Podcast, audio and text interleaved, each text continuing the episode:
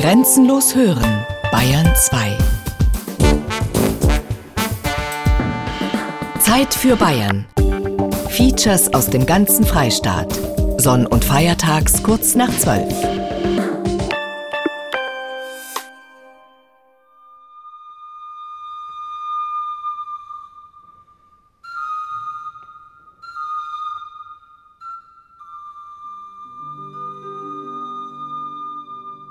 Berge ziehen uns an. Bergsteiger gleichen oft verwegenen Abenteurern. Berge haben magische Namen. Thomas Mann nannte seinen Nobelpreishohen Roman den Zauberberg. Dass der Hesselberg im fruchtigen Süden Frankens ein bezaubernder Berg sein könnte, das ahnte ich nicht. Mein Volksschullehrervater liebte die Berge und meinte damit aber die felsnackten Gipfel der Alpen. Der Hesselberg hat keinen Zackengipfel, sondern einen mehr als drei Kilometer langen Buckel. Er liegt in einem Dreiflüsseland und ist ein Riesenriegel plötzlich da, in ganz ebenem Land. Seine einmalige Gestalt mit magerem Rasen verdankt er Schafen. Die Region Hesselberg nicht zu kennen, das hielt ich bislang nicht für eine Unterlassungssünde. Dabei widerspiegelt diese Gegend einen Erlass aus Schillingsfürst vom Jahr 1757, demzufolge hier alle drei Religionen des Heiligen Römischen Reiches gleichberechtigt nebeneinander seien, katholisch, evangelisch und israelitisch. Alle drei strahlen hier aus. Der Hesselberg ist nicht nur ein geologischer Zeugenberg, sondern auch ein geschichtlicher.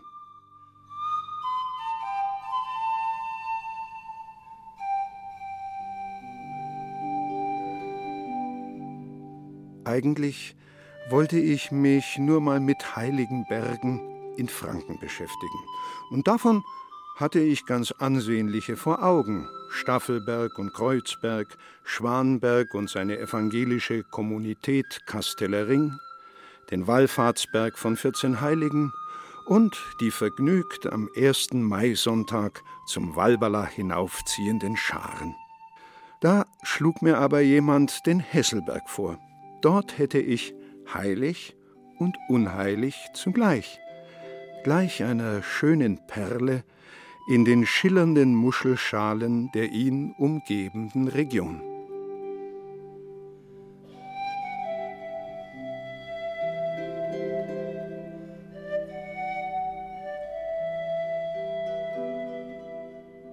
Der Hesselberg liegt im Süden Mittelfrankens, im fast Saarland großen Landkreis Ansbach. Auf der topografischen Karte im Maßstab 1 zu 25.000 zeigt ihn das Blatt Wassertrüdingen wie einen Querriegel im flachen Land zwischen den Orten Ehingen, Lentersheim, Röckingen und Gerolfingen. An den Bergflanken heißen zwei Flurbezeichnungen Himmelreich und die unbewaldete mager Grasfläche im Südosten trägt den Namen Osterwiese. Mit 689 Metern am Gipfelpunkt ist er Mittelfrankens höchster Berg. Im Westen 522 Meter hoch, im Osten 498. Umsponnen von Orten wie Herrieden, Ornbau, Bechhofen und Wassertrüdingen ist der Hesselberg überdies ein Klimasonderling. Alexander Küsswetter aus Ehingen, arbeitet als Landwirtschaftsdirektor im Amt für Landwirtschaft und Forsten in Ansbach. Er kennt seinen Hesselberg. Der Hesselberg ist ein landschaftliches Phänomen, von weithin sichtbar, von jedem Meter rund um den Hesselberg sieht er immer wieder anders aus und er ist ja das Wahrzeichen der Region. Der Hesselberg hat Kleinklima extrem verstärkende Wirkung. Wenn er trocken ist, die Bevölkerung sagt, der Hesselberg glüht, dann lässt er keine Regenwolke an sich herankommen, äh, schiebt die Regenwolken weg. Und dann ist es noch 14 Tage, drei Wochen trockener wie äh, eben etwas weiter weg. Und wenn er nass ist, das Phänomen konnten wir auch heuer wieder beobachten, dann zieht er magnetartig die Regenwolken an, dann regnet es bei uns eben 20, 30 Liter mehr. Der Berg ist zugleich Namengeber für die nach ihm benannte Region. Die Region Hesselberg ist ein Zusammenschluss von 22 Gemeinden. Das ist nahezu der halbe südliche Landkreis Ansbach. Ziel und Zweck der Region Hesselberg ist es, die wirtschaftliche Entwicklung in der Region nach vorne zu bringen. Lange bevor der Hesselberg politisch theatralisch missbraucht worden ist, gab es einen königlichen Hinaufritt. Er gab den Anstoß zur Hesselbergmesse. Das älteste Bildnis vom Hesselberg, ein Stich aus dem Jahr 1803, als der preußische König äh, Friedrich Wilhelm von Ansbach her kommend den Hesselberg bestiegen hat. Seitdem gibt es die Bergmesse und dieser Kupferstich zeigt den Hesselberg komplett kahl als reine Kalkmager-Trockenrasenfläche. 125 Jahre später Julius Streicher der von 1928 bis 1945 der nationalsozialistische Gauleiter von Franken war und schon ab 1928 auf dem Hesselberg die Frankentage veranstaltete, bei denen bis zu 100.000 Menschen zusammenkamen, auch zu Sonnenwendfeuern und Turnübungen. 1930 sprach dort Adolf Hitler, Hermann Göring trat zweimal als Redner auf, der aufhetzende Julius Streicher hinterließ, wie ein Brandmal, diesen Satz. Nehmt von diesem heiligen Berg die Erkenntnis mit, dass an all unserem Unglück der Weltjude schuld ist. Der Streicher und der Nationalsozialismus hat sich des Hesselbergs bemächtigt, weil er ein herausragender landschaftlicher Punkt ist. Zum einen und zum zweiten war der Streicher mit dem Hesselbergwirt befreundet. So ist diese Beziehung entstanden. Das war in der langen Geschichte des Hesselbergs eigentlich nur eine traurige Episode, die den Hesselberg in seinem Namen eigentlich entweiht hat. 1970 hat der Maler Michael Matthias Brechtel auf dem Einband von unserem gemeinsamen Nürnberger Bilderbuch diesen Streicher mit Drachenflügeln dargestellt, in SA-Uniform mit Hakenkreuzbinde am Ärmel, die Reitpeitsche schwingend. Ein Dämon, der in nationalsozialistischer Selbstüberhöhung den Hesselberg zum heiligen Berg der Franken erklärt hat. Nationalsozialisten verwendeten häufig religiöse Wörter, um mit ihrer Ideologie Menschen in die Pflicht zu nehmen, wenn sie etwa von heiligster Pflicht sprachen. Mit unseren heutigen Begriffen könnten wir Streicher als einen Hassprediger bezeichnen. Es hat etwas Unheimliches, wenn man seiner Ansprache zuhört vom 25. Oktober 1933 zur Volksabstimmung am 12. November desselben Jahres. Wer ist es, der nicht haben will, dass in der Welt Friede sei? Wer ist es, der den Unfrieden unter den Menschen braucht, um selbstsüchtigen Zielen nachjagen zu können. Es ist das Volk der Juden. Das deutsche Volk hat es unternommen, in seinem Lande sich von der Macht des jüdischen Volkes freizumachen. Völker Europas, euer Erbfeind ist das Volk der Juden. Das alles geht uns auch heute etwas an. Streicher ist auch mit seinem Hetzblatt Der Stürmer eben eine Verkörperung von Hass, der im zeitgenössischen Gewand weltweit weiterwirkt. Der 1905 geborene deutsch-jüdische Schriftsteller Mannes Sperber, 1983 mit dem Friedenspreis des deutschen Buchhandels ausgezeichnet, hat das Phänomen dieses wütenden und mordenden Hasses so charakterisiert. Der Hass verrät sich dadurch, dass er unaufhörlich nach vernünftigen Gründen sucht. Er will nicht Gefühl, sondern Überzeugung sein. Überzeugung, die auf einer unwiderlegbaren Erfahrung beruht. Die Gründe des Hasses erschöpfen sich niemals. Das hasserfüllte Handeln und seine unvermeidlichen Folgen vermehren diese Gründe im Gegenteil täglich. Es gibt einen Hass, der seit Jahrtausenden bestanden und im letzten Jahrhundert den Namen Antisemitismus erhalten hat. Der Ausdruck, mit dem man den Hass gegen die Juden bezeichnet, ist falsch. Der totale Hass ist eine dauerhafte und ernstzunehmende Erscheinung.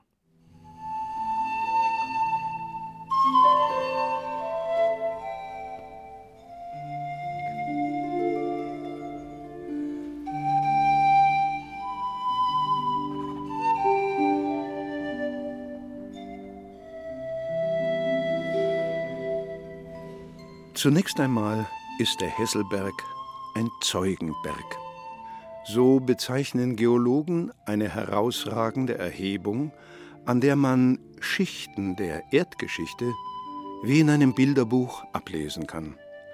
Der Zeugenberg Hesselberg liegt nur 13 Kilometer entfernt vom Hahnenkamm und ragt so als Überrest der Fränkischen Alb mit seinen Schichten aus schwarzem, braunem und weißem Jura aus dem in fast ganz umschließenden Käuperland.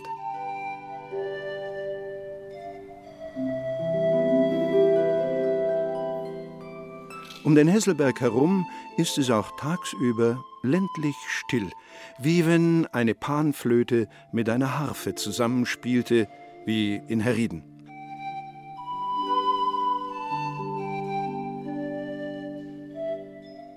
Verdutzt lese ich dort am Ortsschild, dass es jetzt hinabgeht mit 10% Steigung und da im Süden ist von der Klippe der Frankenhöhe nicht schon unser Hesselberg sichtbar?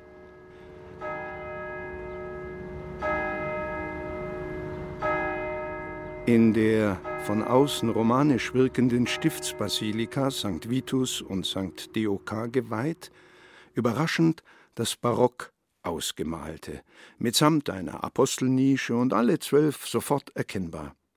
Und Deoka, der Abt und Patron von Herrieden? Ach ja, lateinisch. Deo, K, von Gott geliebt, also Gottlieb. Neben dem Hochaltar steht ein satt gelb-rot gestreifter Schirm. Nano. Etwa der Bischofssitz, wenn der Eichstätter Bischof hierher kommt? Die Kirchenführerin Martina Roth-Ubel nennt den wahren Grund. Unsere Basilika ist ja vor zwei oder drei Jahren zur päpstlichen Basilika erhoben worden. Und eine dieser Insignien ist ja dieser Schirm, der im Altarraum steht. Hier in Herrieden sind wir ja stolz darauf, dass wir die einzige bayerische Basilika sind, die auch von einem bayerischen Papst zur Basilika erhoben wurde. Mir war bislang gar nicht bewusst, dass südlich von Ansbach eine römisch-katholische Schicht im evangelisch geprägten Land liegt, die bis Ornbau im Osten und südlich bis Bechhofen reicht und zum Bistum Eichstätt gehört. Der 1985 geschaffene Deokar-Brunnen auf dem Platz nahe der Basilika soll mit der Gottliebgestalt des DOK daran erinnern, dass dieser Heilige im Altmühl und im Tauberfranken gewirkt hat.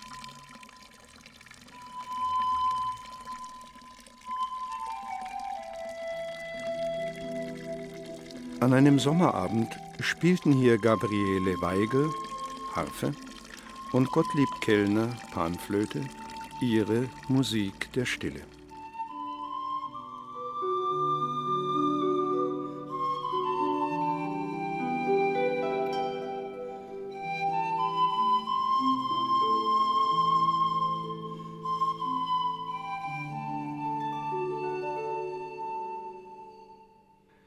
Fahre entlang der Altmühl südostwärts durch Wiesenland, in dem noch Hochwasserreste stehen und Warnschilder zur Überflutungsgefahr.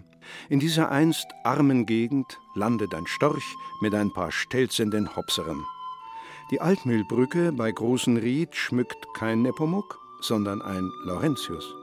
Querlandein, ostwärts hinüber nach Ornbau. Ich gehe durch ein stattliches Tor zur Steinbrücke. Altmühl, Wasserland. Hier sehe ich erstmals den breiten Altmühl Zuleiter, der beim Zusammenfluss von Wieset und Altmühl neu entstand. Ich will schon weiter Richtung Bechhofen fahren, da zieht mich der zweite Fluss, die Wieset, in seinen Bann, und ich sehe im Wiesetgrund die zwei vom Fluss getrennten Ortsteile von Wiesetbruck und am Südufer ein stattliches Gebäude, dessen Renaissancegiebel rot konturiert leuchtet. Es ist die Kräutleinmühle. Gerade kommt Harald Kräutlein in seinen Mühlenladen. Das Mühlengebäude eben, ja. das ist 1560 äh, erbaut worden und ist seit 1880 in Familienbesitz, wo wir nunmehr in der vierten Generation die Mühle betreiben. Wir produzieren Mehl.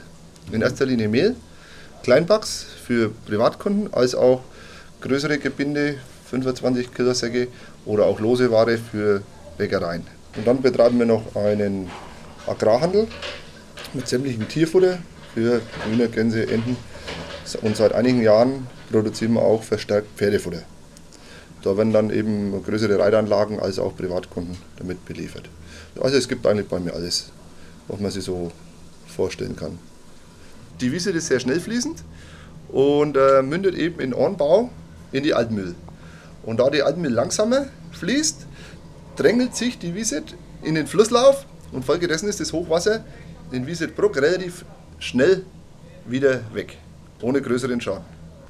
Der Flusslauf von der Wieset war früher eine religiöse Grenze, die die Markgrafschaft ansprach und es bis zum Eichstätt teilte. Also ich bin jetzt zum Beispiel auf der Eichstätter Seite.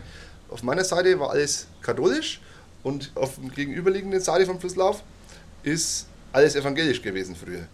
Ist aber ein und dieselbe Ortschaft. Mittlerweile ist natürlich das alles gemischt, aber früher war das so.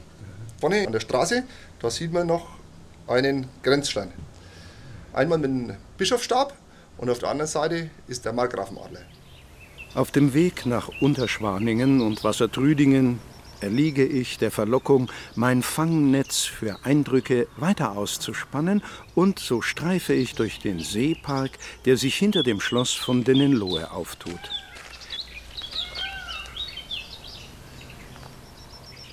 Hinter dem Privatbereich des ansehnlichen Gebäudes dehnt sich ein seegroßer Weiher aus, von Seerosen betupft, umstanden von Sumpfzypressen, Amber und Tulpenbäumen.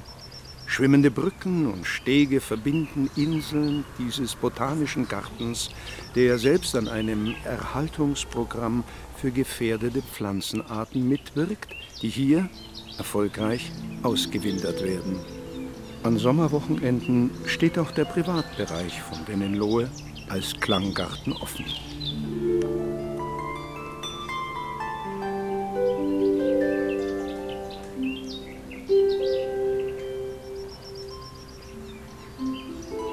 An einem meiner Entdeckungsreisetage nähere ich mich dem landschaftlichen Anderland wieder von Herrieden her. Auf einer Weide tummeln sich Schafe und in Reichenau an einer Weggabelung eine sattgelbe Kapelle. Einen Südbogen um Bechhofen schlagend, da gewahre ich inmitten von Ebenland und ausgedehntem Waldland Weiher. Einer schmiegt sich an einen Waldrand, das Sträßlein bietet einen unscheinbaren Parkplatz an, und unter Föhren ahlen sich einige Menschen, ohne allen Aufwand märchenhaftes Badeland inmitten der Erholungsregion Hesselberg. Ganz in der Nähe weist eine Tafel auf den Limes hin. Endlich in Bechhofen. Nun folge ich dem Hinweis zum Synagogenplatz und lese dort von einer Scheunensynagoge, die farbenprächtig ausgemalt war und in nationalsozialistischen Hassflammen aufging. Ich hole mir im Rathaus den Schlüssel für den israelitischen Friedhof am Waldrand. Hier ist die Mutter von Henry Kissinger begraben. Der aus Fürth stammende wurde ja zum berühmten Außenminister der USA. Ich denke wehmütig an den Schillingsfürster Erlass von 1757 mit den drei Religionen, und an das dort einst gesprochene Jenisch, eine Art Rotwelsch armer Leute, für die es nur zwei Jahreszeiten gab, als Sommer, den Hitzling, und zum bibbernd machenden Winter sagten sie Bieverling. Jenisch und Jiddisch verschwanden. Hier und da, da kennt noch jemand den Stupfel, den Igel. Einstige jüdische Gegenwart ist nach wie vor hier im Bewusstsein von Einheimischen.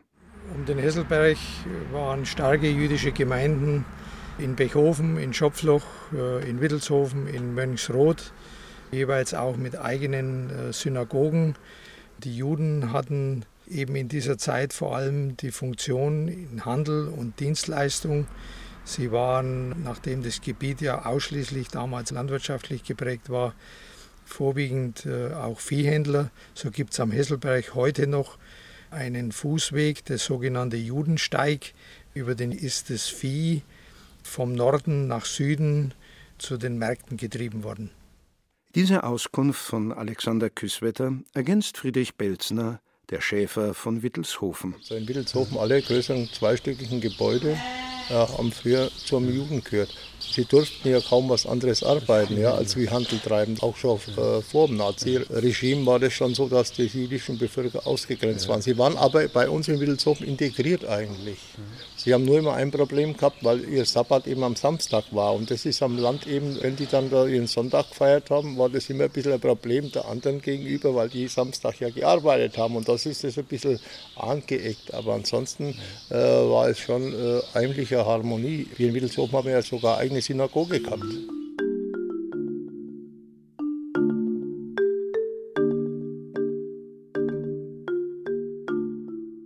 Sándor Mároly, der ungarische Dichter, schrieb an Weihnachten 1944. Juden und Christen, uns Europäer. Mit Blut gezeichnet die Türen der Häuser. Wofür zu leben sich lohnte, ist Schmach nun. Geschunden die Gläubigen und der Glaube.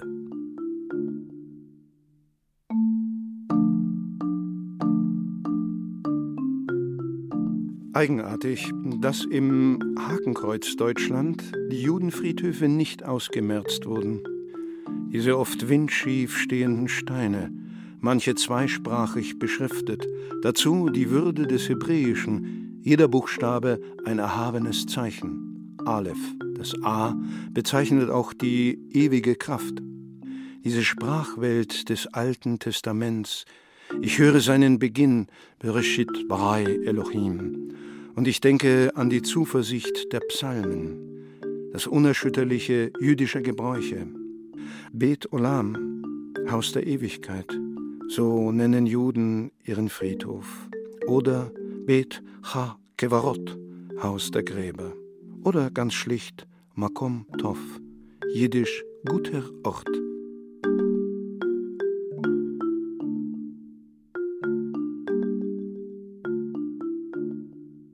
Streicher benutzte den Hesselberg als Sammelplatz für eine Masse, die zum lauten Schreien taugte, aufgehetzt zu systematischer Grausamkeit, die ja ebenfalls zur Ideologie gehört, wie der Wahn, so Elias Canetti in seinen Aufzeichnungen die Provinz des Menschen.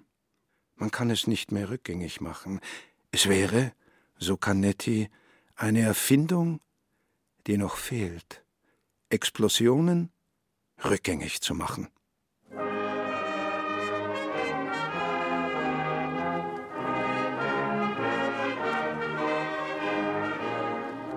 Wie gut, dass an derselben Stelle ein reinigender Neubeginn gelungen ist. Den Evangelischen Kirchentag 2013 besuchten rund 16.000 Menschen. Es ist Pfingstmontag. Kirchentag auf dem Hesselberg. Herzlich willkommen Ihnen, liebe Gemeinde, hier und daheim zu unserem Gottesdienst. Im Auftrag des Herrn heißt in diesem Jahr unser Motto. Denn im Auftrag des Herrn sind wir unterwegs als Christinnen und Christen auf unserem Weg durchs Leben. Nach Begrüßung, Gebeten und Liedern spricht Regionalbischof Christian Schmidt. 1935, vor 78 Jahren, hat Hermann Göring hier auf dem Hesselberg beim sogenannten Frankentag vor 100.000 Menschen verächtlich über den Glauben und über die Kirche gesprochen. Und seine Rede endete damals mit den Worten, Adolf Hitler ist alles, ist Deutschland, ist unser Glaube, ist unsere Bewegung, ist unsere Zukunft. Und die Zuhörer brachen in minutenlange stürmische Heilrufe aus. Drei Jahre später, heuer vor 75 Jahren, wurden die Synagogen geschändet und jüdische Geschäfte und Wohnungen demoliert im Auftrag dieses Hitler. An ihren Früchten sollt ihr sie erkennen, sagt Jesus einmal glasklar. Und das heißt doch, es ist nicht egal, in welchem Auftrag wir stehen. Es ist nicht gleichgültig, wer der Herr ist, welcher Geist herrscht, womit wir beauftragt sind. Unser Auftraggeber, liebe Schwestern und Brüder in Christus, ist der dreieinige Gott.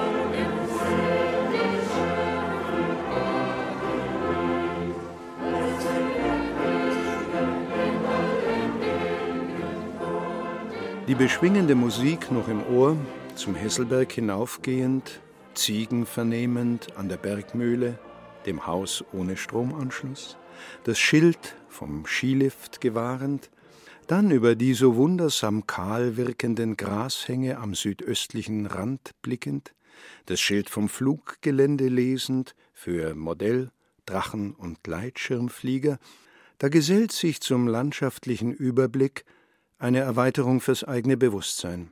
Der Hesselberg steht ja in einem stark ausstrahlenden evangelisch-lutherischen Ortegestirn. Dazu gehören die Zentralorte der Diakonie Neuendettelsau und Rummelsberg, sodann Ansbach als Stadt der Kirchenverwaltung, Pappenheim. Mit seiner evangelischen Landvolkshochschule nicht zu vergessen, dazwischen Winsbach mit seinem weltberühmten Knabenchor und schließlich das einstige Zisterzienserkloster Heilsbronn, wo neben der Katechetenausbildung für Religionslehrer die evangelischen Konventualen ihren Sitz haben. Und wo der evangelisch-lutherische Pfarrer Paul Geißendörfer es war, der die enge Beziehung zum Ordensgründer Bernhard von Clairvaux auch evangelisch fruchtbar nutzbar machte und dadurch den Ort zu einer wichtigen Station auf dem Jakobsweg machte. Schließlich die evangelische Theologiefakultät der Universität Erlangen und die einstigen Reichsstädte Nürnberg, Winsheim und Weißenburg als Förderer der Reformation. Weit ausstrahlende und prägende Orte.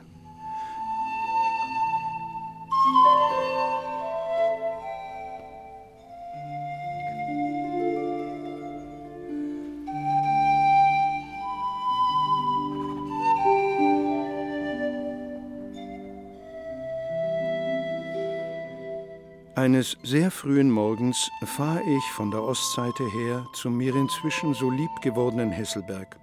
Seine Umrisse wirken nie schroff, seine Gestalt hat etwas Erhabenes und Erhebendes. Er vermittelt das Gefühl, dass man von hier aus guten Abstand zu allem gewinnen kann. Wiesen und Waldgrün und das Strohgelb abgeernteter Felder vermitteln den Zusammenhang von allem. Der Hesselberg ist nirgendwo verbaut. Die Gebäude des evangelischen Bildungszentrums wirken wie angeschmiegt an den Südhang, ohne hervorzuragen. Ich möchte evangelischen Alltag erleben. Um 8 Uhr läutet die Glocke zur Morgenandacht.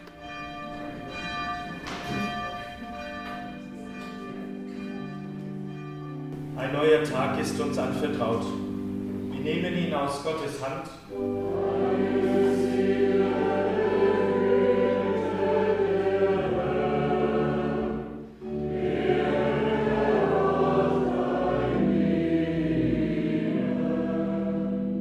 Jeden Tag mit einer Viertelstunde Morgenandacht beginnen.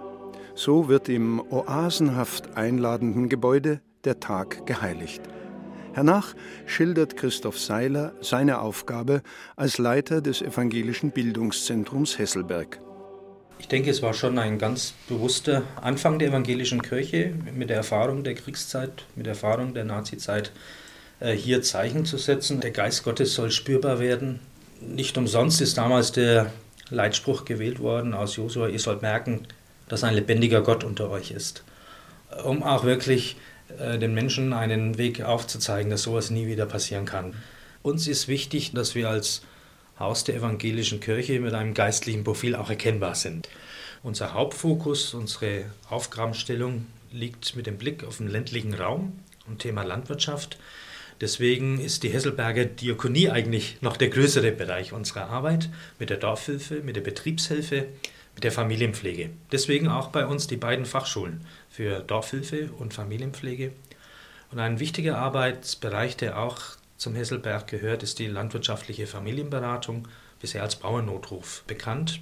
Insofern ist uns wichtig, dass Menschen zum Hesselberg kommen, hier ja, auftanken können, Abstand gewinnen, aber dass auch wir als Hesselberg für die Menschen im Land unterwegs sind und da ja einen kirchlichen, einen diakonischen Dienst tun können.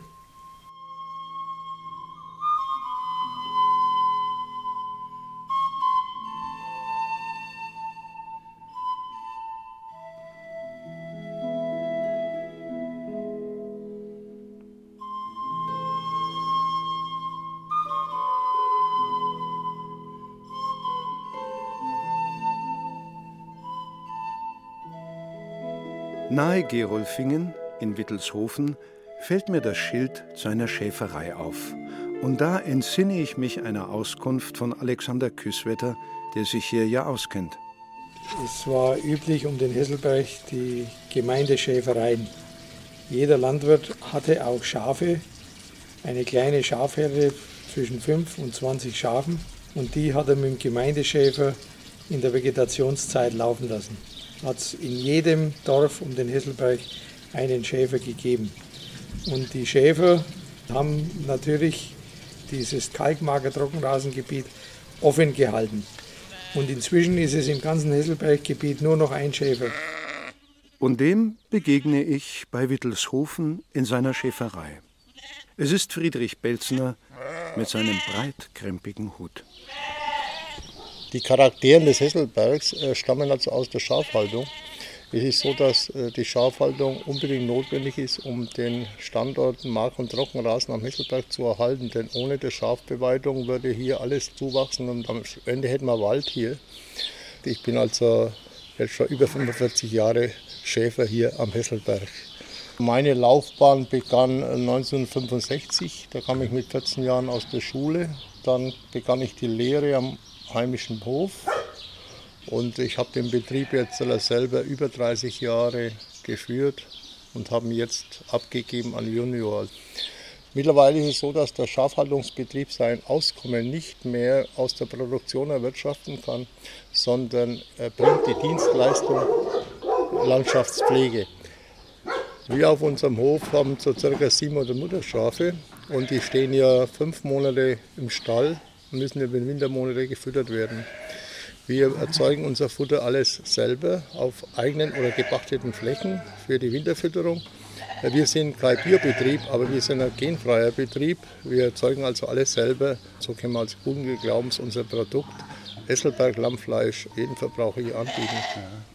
Um bessere Landschaftspflege leisten zu können, haben wir auf unserem Hof noch Burenziegen dabei. Wir haben also 50 Burenziegen, die in der Herde mitlaufen. Eine Ziege ist ein bisschen eigenwillig in der Fressart. Am liebsten fressen dann die Sträucher und dann in den Streuobstanlagen natürlich auch die Apfelbäume, das ist, was sie natürlich nicht machen sollten, aber das ist halt der Natur der Sache, dass ein Baum für Ziege noch interessanter ist wie das Gebüsch, weil bei niedrigem Gebüsch muss man sich auch bücken. Und der Ziege bückt sich nicht gern, es holt lieber die Blätter mit den Füßen von oben runter.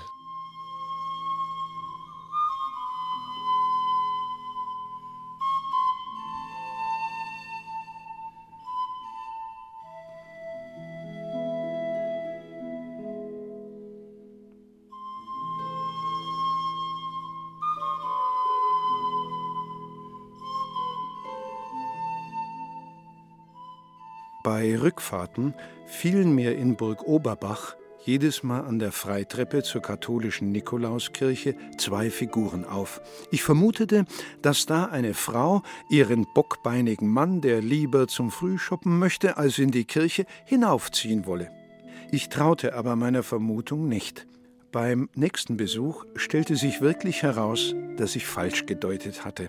Die Haushälterin des Pfarrers sagte mir, dass es das Tauziehen zwischen Ministrant und Teufel ist. Der frühere Pfarrer hatte anstatt eines üblichen Treppengeländers ein Kunstwerk in Auftrag gegeben, nach dem Motto: Was der Kirche fehlt, ist Humor. Dieses pfiffige Duett hat der Bildhauer Edwin Eder geschaffen. Stefan Wingen, der erst seit kurzem hier tätige katholische Priester, schildert das Kunstwerk und das einträchtige Miteinander beider Konfessionen. Ja, das ist wohl ein sehr auffälliges Kunstwerk der Teufel und der Ministrant, die Tau ziehen. Es versinnbildlicht wohl das Ringen des Menschen mit dem Bösen, das ja auch in unserer Zeit auch die Welt prägt, wenn wir in die Presse schauen. Das Böse ist da in der Welt, aber mit der Hilfe Gottes und mit einem Lächeln auf dem Herzen werden wir das Böse besiegen. Der Teufel versucht uns die Freude zu nehmen und wenn wir in der Freude Gottes bleiben, dann kann er uns nichts anhaben. Also wenn sich die Menschen in so einem, ich nenne es mal, in einem, in einem kleinen Raum, das ist ja doch eher ländlich-dörflich geprägte Struktur, wenn man sich hier gegenseitig die Köpfe einschlägt, dann ist man selber schuld. Und ähm, ich erlebe das miteinander als positiv. Wir haben auch evangelische Christen, die sich in unserer Kirche engagieren, zum Beispiel in unserer Kappelkirche. Die Frau Appel ist evangelisch und sie versieht Mesnerdienste, kümmert sich um das Gotteshaus. Genauso haben wir katholische Christen, die die Evangelischen unterstützen, wo es geht. Wir haben den einen Herrgott und dieser eine Herrgott ruft uns auf zur Gottes- und zur Nächstenliebe und das versuchen wir eben zu praktizieren. Stefan Wingen steht auf und bringt ein besonderes Hufeisen eine Votivgabe, die als Zeitzeuge gilt. Ja, hier in Burg Oberbach haben wir eine wunderschöne Wallfahrtskirche zum heiligen Leonhard. Und der heilige Leonhard wird verehrt als der Schutzpatron der zu Unrecht Gefangenen und er ist der Befreier derer, die in Ketten liegen. Im Bistum Eichstätt gab es teilweise Widerstand gegen den Nationalsozialismus. So unter anderem ist ein offener Brief an Josef Goebbels erschienen, dem er kritisiert wurde unter dem Pseudonym Michael Germanicus. Dieser Brief wurde geschrieben auf der Schreibmaschine des damaligen Dompfarrers Johannes Kraus. Es kam raus, dass er den Widerstand unterstützt hat und die Nazis haben verlangt, dass der Dompfarrer Eichstätt zu verlassen habe und unter Hausarrest gesetzt wird. Der damalige Bischof Michael Rackel hat öffentlich auf der Kanzel im Dom verkündet, er befiehlt seinem Dompfarrer auf dem Posten zu bleiben. Aber Johannes Kraus wurde dann doch in Schutzhaft genommen von den Nationalsozialisten und war von 1940 bis 1941 in Nürnberg unter Arrest. Als er dann in Freiheit gesetzt wurde, hat er dem heiligen Leonhard hier in unserer Wallfahrtskirche eine Votivgabe gegeben, also ein Hufeisen. Und in Erinnerung an seine Gefangenschaft lesen wir den Psalmvers Die Rupisti vincula mea, redam tibi votum meum, also du hast mich von meinen Fesseln befreit und ich erfülle mein Gelübde vor dir.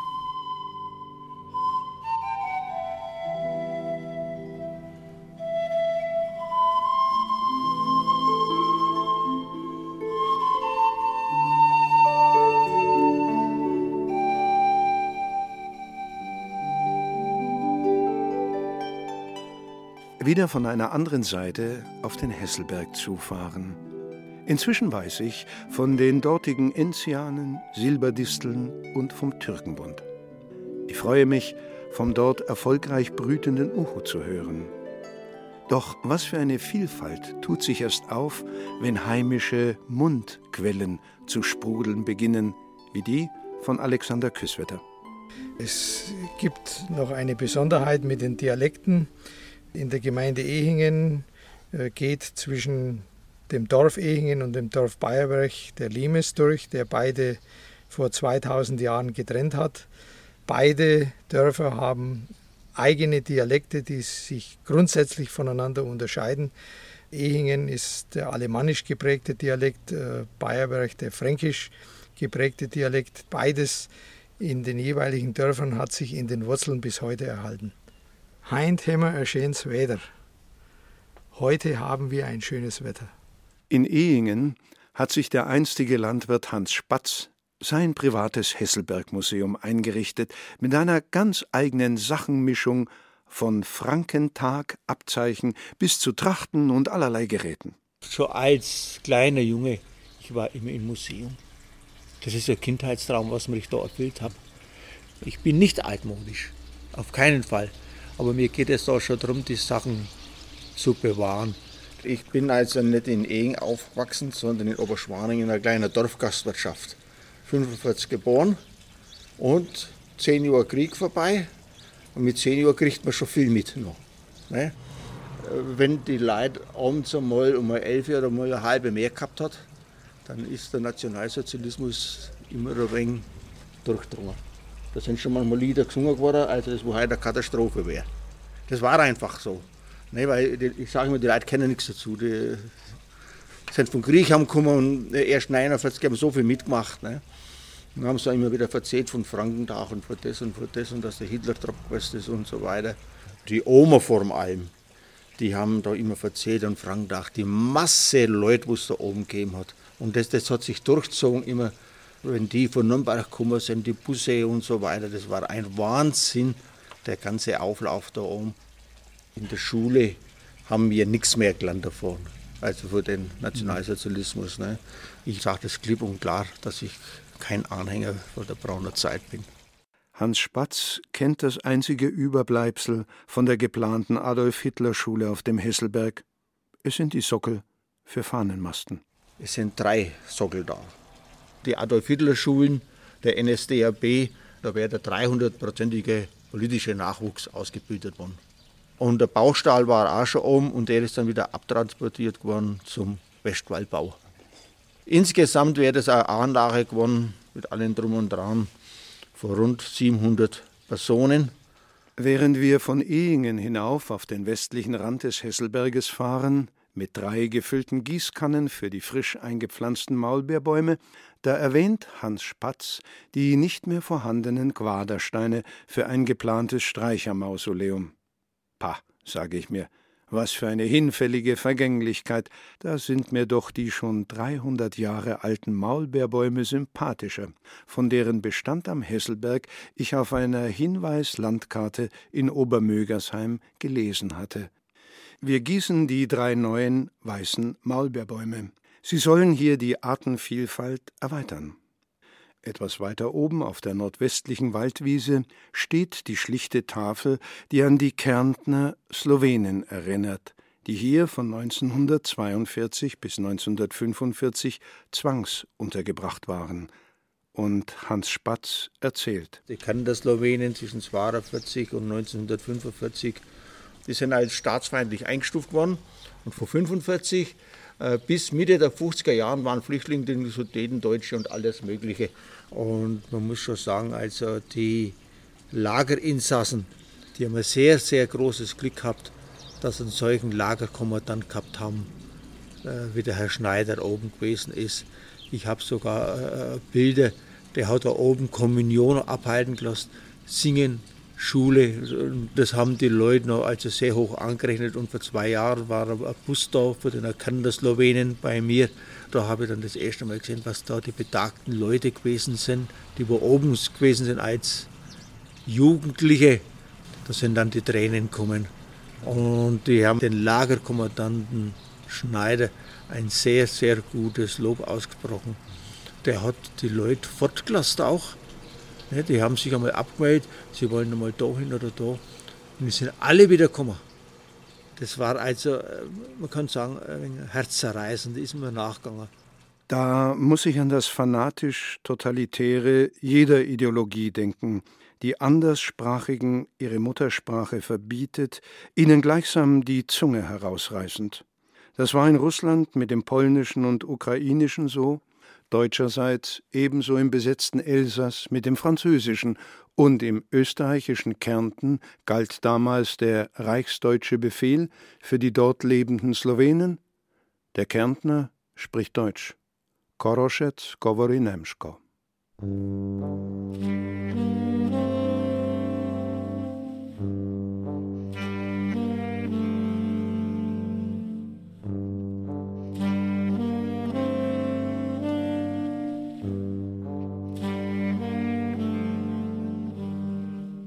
Am geologischen Lehrpfad, am südwestlichen Aufstieg zum Hesselberg, sehe ich mir die Schichtenfolge auf einer schematischen Darstellung an und lese die Namen Malm für weißen Jura, Dogger mit Opalinuston für braunen Jura und Lias mit Posidonienschiefer für schwarzen Jura. Dabei stellt sich wie von selbst die Schichtenfolge der Geschichte ein, vom Urgrund ist auf der östlichen Bergnasenterrasse des Hesselbergs noch ein Wall aus keltischer Zeit zu ahnen. Und seit kurzem so attraktiv sichtbar gemacht, die römische Zeit, längs des hier vorbeilaufenden Limes, den die noch ganz junge fränkische Moststraße kreuzt.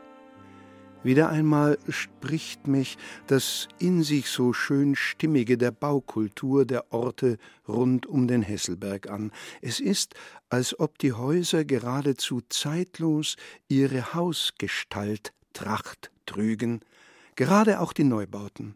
Und kein Mensch würde dazu altmodisch sagen. Und gerade zu diesem schön homogen passt vorzüglich der moderne Rundbau vom Limeseum.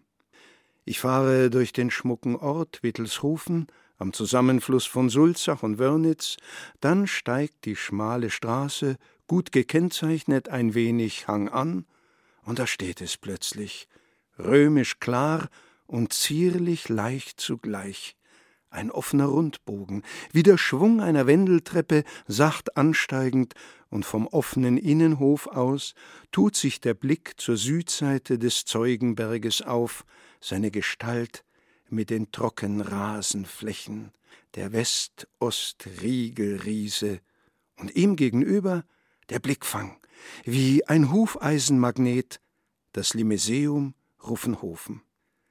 Diese maßgebliche Vermittlungsstelle zum Welterbe Limes im Landkreis Ansbach stellt der Museumsleiter Dr. Matthias Pausch vor. Rund um den Hesselberg befinden sich insgesamt drei römische Kastelle.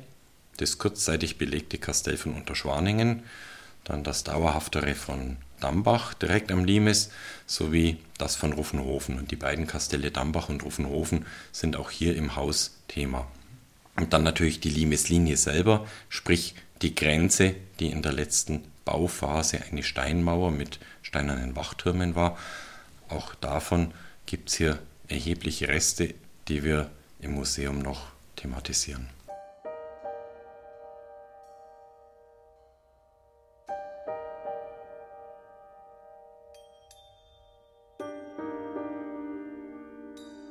Römische Reste wenn es bisweilen eben nur Scherben sind, etwa jener Terra Sigillata genannten Keramik. Sie prägen sich ein als roter, gebrannter Ton mit allerlei Zierat. Zu solchen Scherben gehören auch Reste der hier gesprochenen Sprache, die in ihrer Eigenart erst aufleuchten, wenn sich ein Dichter ihrer annimmt. Der 1942 in Ehingen geborene Karl Corino, der sich als Literaturredakteur des Hessischen Rundfunks und besonders als Kenner von Robert Musil und der DDR-Literatur einen Namen gemacht hat, arbeitet seit 2003 als freier Schriftsteller. Auf hinreißend lapidare Weise versteht er es, in seinen Gedichten zur Volksfrömmigkeit in Franken die Sprechatmosphäre rund um den Hesselberg zur Sprache zu bringen. Ich bin mir sicher, dass Karl Corinus Gedicht Gott als innere Uhr wie eine Offenbarung lokalen Glaubens auf Anhieb verstanden werden kann. Ein Leutwerk hatte sie nicht auf dem Nachttisch.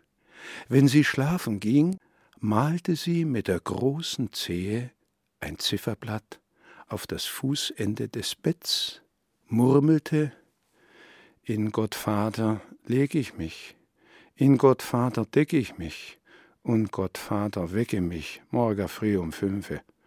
Manchmal schob sie die kleine Verbesserung nach, halb sechs erlangt Arno, und sank hinüber, erwachte zur Zeit, mit derselben Gewissheit glaubte sie an die Auferstehung des Fleisches am jüngsten Tag.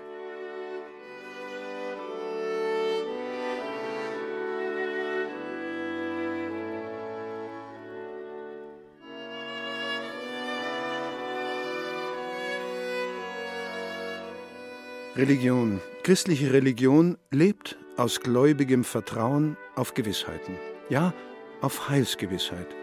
Pfarrerin Beatrix Kempe, Studienleiterin am Evangelischen Bildungszentrum, kommt aus der Pommerschen Landeskirche.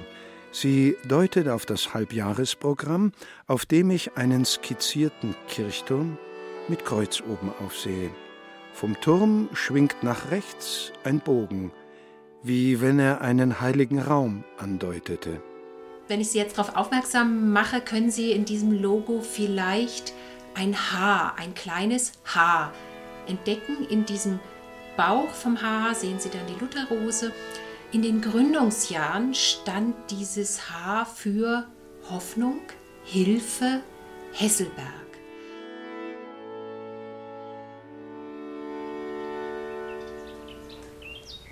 Nochmals gehe ich allein hinauf zur Grasweite der Osterwiese. Über blühendem Thymian gaukeln Falter, großer Fuchs, kleiner Fuchs, Streifenbläuling und ein silbriger Perlmuttfalter. Herr Hesselberg als ein Vielreizeberg hat auch etwas von einem Besinnungsberg. Ideologie schottet ja gegen die Wirklichkeit ab. Religion indes kann hier oben eine Widerstandslinie bilden und als Zuversichtsoase wirken, auf die es in turbulenten Zeiten ankommt.